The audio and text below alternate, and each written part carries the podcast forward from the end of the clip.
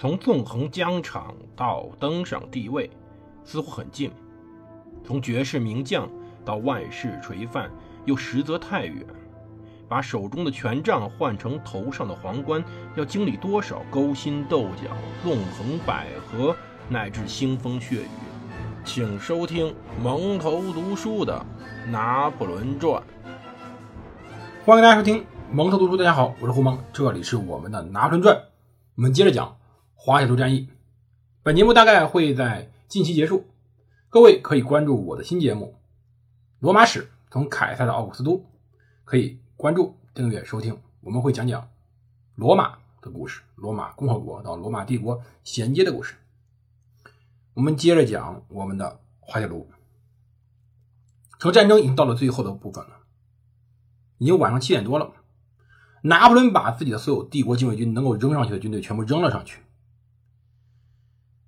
当时你根本听不到任何声音，你能听到的实际上就是战场上应该有的那些。滑膛枪弹的声音，大炮的声音，伤员惨叫，军官士兵们的呼喊，榴弹的爆炸，各种持续不断的滑膛枪的齐射的声响。人们能看到硝烟，看到鲜血，看到火焰，耳朵几乎被震聋，内心恐惧。但是如果你想活着，你就要忠于之手。人们没有任何判断。说句实话，这时候以后的故事，说句实话，我们整个所有的书记载都有可能有问题，因为当时人们想的只有一个问题：胜利。当然还有第二个问题：活命。人的本能其实是逃离战场的。我们任何正常人，不要看我们电视剧里有多么的好玩或者多么的血腥，因为我只能说中国的有些战电战争片真的是好玩。在录这个节目之前，我正在看我们一部。长征的电视剧，电视电视剧，谢幕空军长征的。我们如果到那个场景里，可能真的活不过一集，可能半集都活不过。人的本能会让你逃跑，但是所谓钢铁般的纪律会提供另外一种力量，让你留下来战斗下去。当时法军老禁卫军的骑炮兵第一个投入战斗，分成四支队伍，在各种山坡的最陡峭处边缘摆开阵势。以便于在相当平坦的山顶进行射击，所以当时禁卫兵的旗炮开始进攻，而且这种火力的迅猛和准确令所有人感到震惊，几乎每一发炮弹都打中了，发挥杀伤力。当时法军炮火可以说是径直倾泻到了英荷军队的军队中，制造了非常恐怖的混乱。每一发榴弹都在当时部队中最优秀的人、最优秀的马匹身边爆炸。当时银河军队的炮兵遭受严重打击，几乎所有炮组都遭到打击，甚至整个炮组有阵亡的，有的炮车一个轮子被打碎，根本没法更换。但是问题在于，当时英荷军队还有足够多的火炮可以向他们反击，对他们造成严重的杀伤。不过还来不及阻挡他们的前进。法国禁卫军骑炮兵每一次开炮之后，对方都心惊胆战一次。法国禁卫军的滑膛枪在云雾中飞行，他们迅速变换着队形，熟练的变换队形，继续前进。在鼓乐声下，他们向山坡推进，奔向平坦山顶。当时英荷联军的步兵在那里严阵以待。当时法国禁卫军用整齐的队列登上阵地，仿佛他们是在接受检阅，而不是在一个血肉横飞战场。他们一步一步攀升，越过山脊。他们的红肩章和蓝色大衣显得他们特别高大，而高高的毛茸茸的帽子和长长的红羽饰让他们如同巨人一般。这就是厮杀的时刻，一个团可能要遭遇到。当时中年禁卫军两个掷弹兵营的攻击，掷弹兵这个名号我们之前反复出现过，它非常古老。但实际上这时候他们已经不扔那种圆圆的铁球般的手榴弹了。根据传统，掷弹兵是重步兵，掷弹兵是由最为强壮、最为高大的士兵组成的，他们最为精锐，他们负责最残酷的突击任务。英国的一个营下辖一个轻步兵连，也就是散兵，还有一个掷弹兵连，负责近距离厮杀。中俄间禁卫军的两个掷弹兵营径直奔向当时的这个团，可以说他们在进行最残酷的厮杀。我们所说的这个团，其实在之前在斯必村呢就已经遭受了损失了，后来进行重整。当然。这个团并不孤单，他们的右侧是英国禁卫军，左侧是两个营的德意志和荷兰部队。进攻的两个法国禁卫军掷弹兵营也不孤单，他们得到雷耶军大批残余步兵的支援，后者在潮水般的在他们后方登上山岭，他们还可以得到近距离火炮的支援。剩余的法国骑兵也做好了利用一切可能利用的情况来突破扩大战果的机会。法军在这次战斗中进行的进攻可以说是一次总攻，而由禁卫军所率领的总攻。法军禁卫军到了山顶，他们在这里摆出了方阵。尽管很多回忆说是纵队，但是实际上他们为了防止遇到埃尔隆的负责，害怕遭遇骑兵冲垮灾祸，一瞬间他们组成一个紧密的方阵。遭到炮击后，迅速收敛，恢复队形，看上去很像纵队。在这个夜晚，整个的禁卫军在熟练的运用着他们的阵型变换、扩张、收缩、前进、纵队、横队变换。而当时，对面的四个英国营也战成了方阵，因为后面看见了法国骑兵，在整个晚上，法国骑兵都在骚扰他们。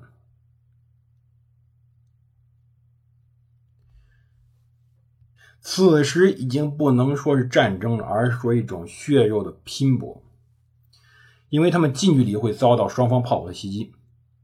整个战场在这英国的一个团和当时法国的两个禁卫军掷弹兵营之间进行了厮杀，一层一层的尸体在这里堆积着，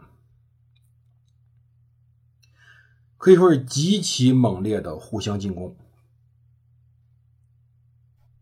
法国禁卫兵看起来似乎是被打败了，在短暂时间内，似乎是被当时这个团的近射火力和刺刀威胁打退了。但实际上，炮兵，法国的骑炮兵在扫射着他们团，在近距离扫射着。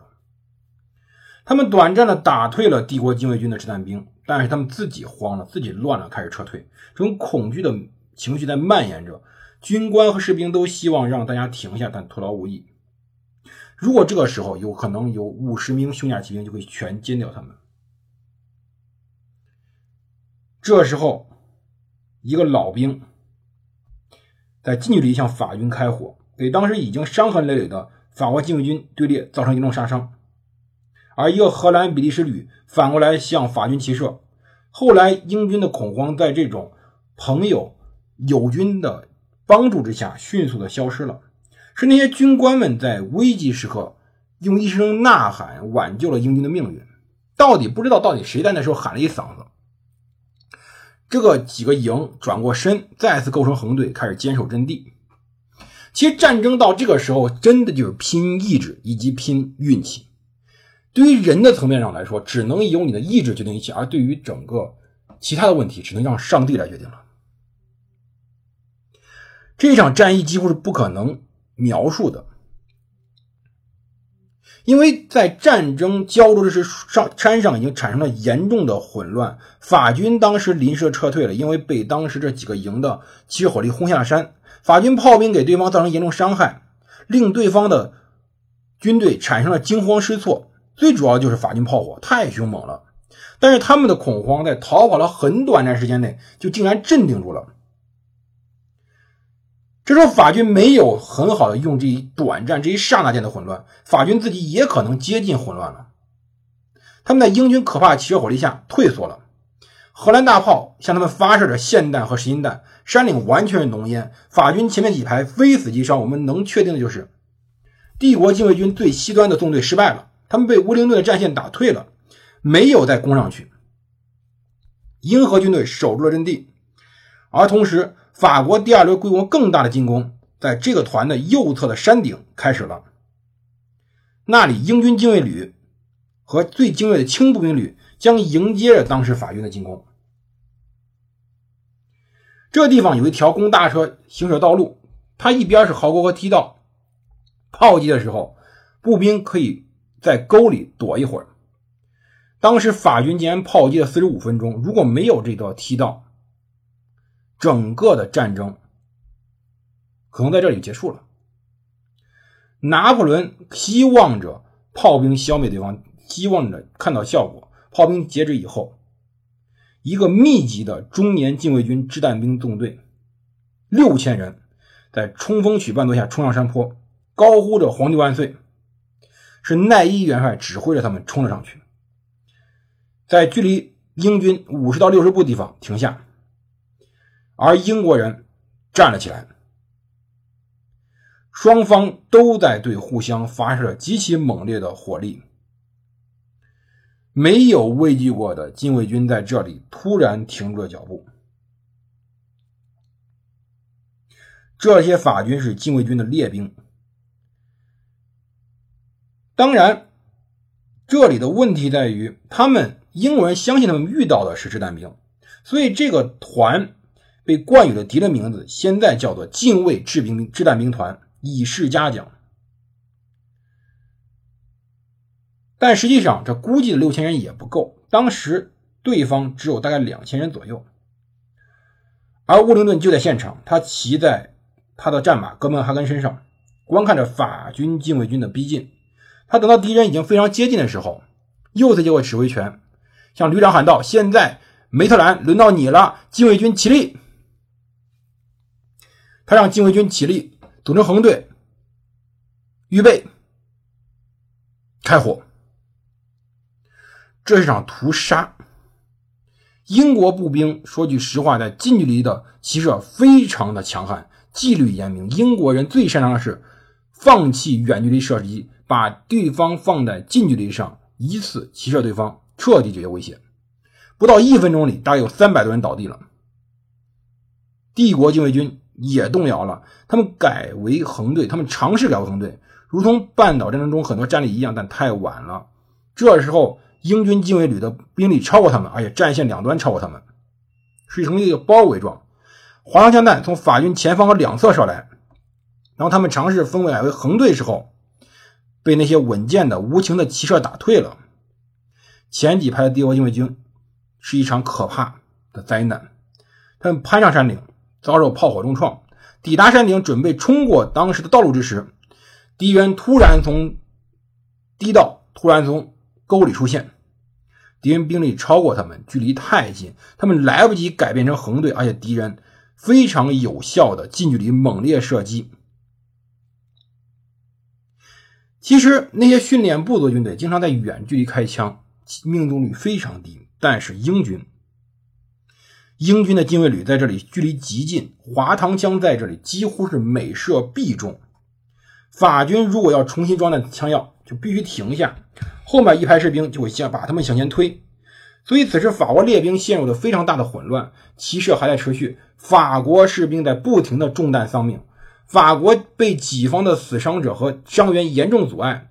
英军禁卫旅持续射击，直到苏尔顿勋爵亚历山大的中校。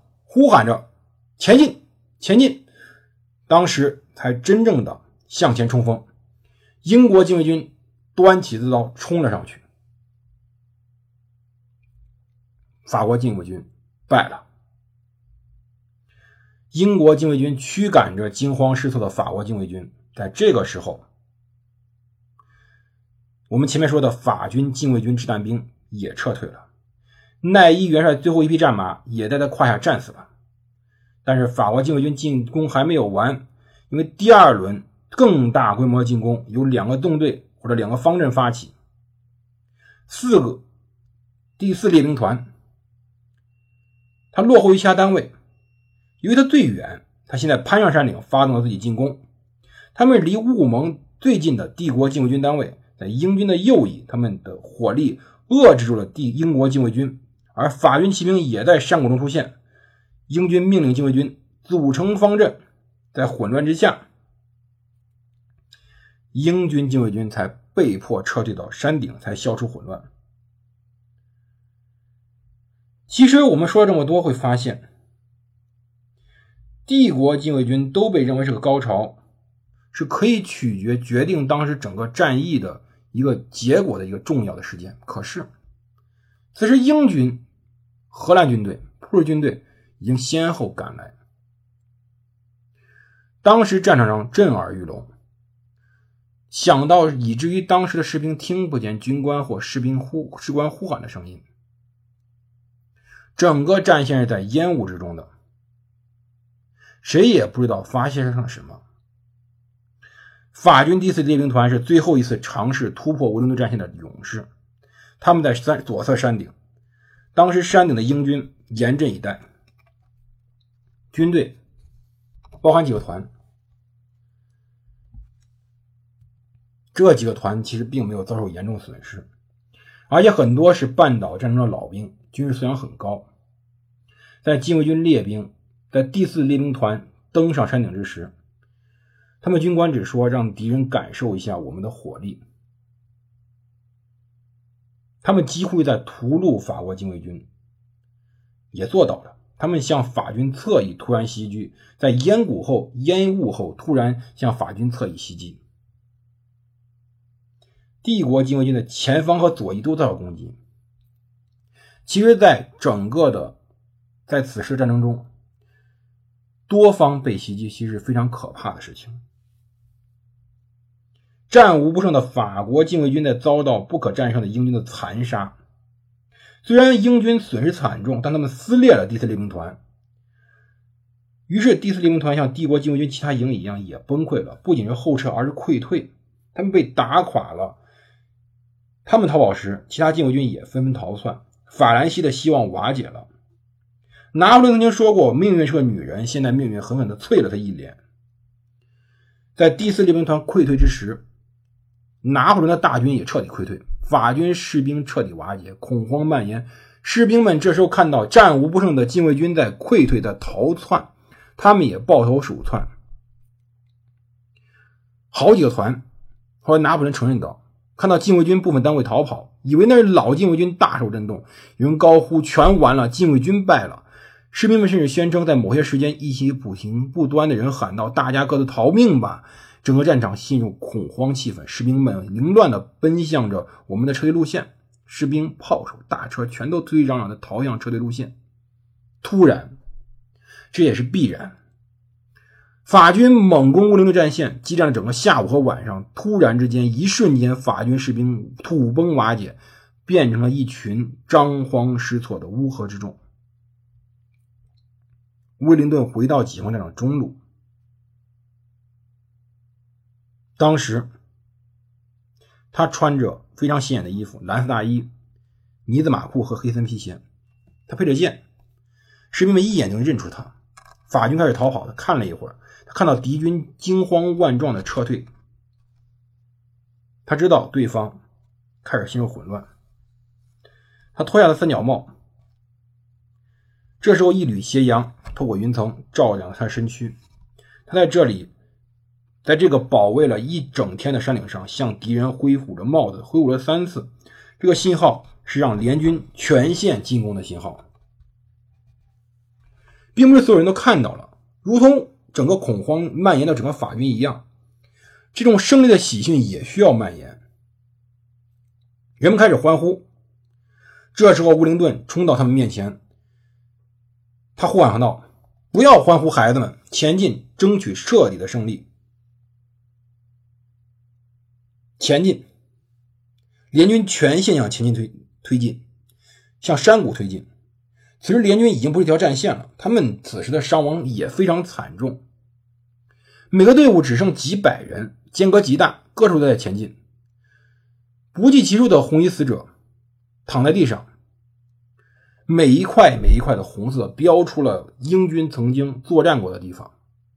这是一条由死者、由奄奄一息、正在受苦难的伤员组成的红线，一条细细的红线，一条令人毛骨悚然的红线。在山谷内是更多的死伤者，更多的成千上万受伤和垂死的马匹。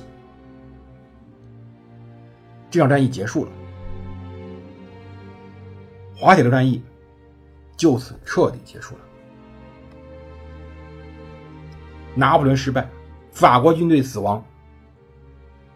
噩耗随后传到了防守普朗斯努瓦的部队那里，他们一直打到晚上九点。即使在最后的时候，大炮型的炮手仍然在坚持射击，在自己己方军队已经崩溃的情况下射击，甚至到最后一个炮弹还在乌灵顿身边掠过，离他只有几英寸，打断他副将的一条腿。而老禁卫军还有三个营在山谷里面，他还在还在那里维持纪律，在联军的炮火下缓慢撤退，压住阵脚。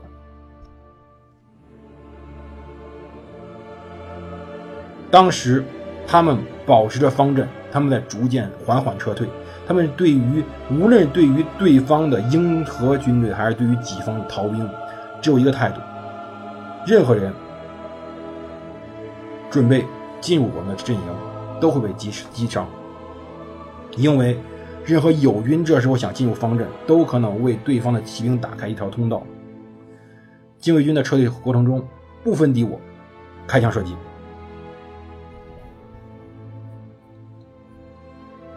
太阳已经落山了，浓烟笼罩着山谷，再也没有炮火。布里希尔此时骑马经过了普朗斯努瓦的废墟，来到通往布鲁塞尔的公路，在嘉音庄以南遇到温顿。九点半，大概九点半时候，两位统帅握了手。布里希尔说了一句话：“我亲爱的战友，多么厉害的一仗！”公爵在一个月以后对雪莱夫人弗朗西斯说：“愿上帝保佑。”这是我最后一战，战争也许真的结束了。这里蒙特读书，我是胡蒙，我们下期再见。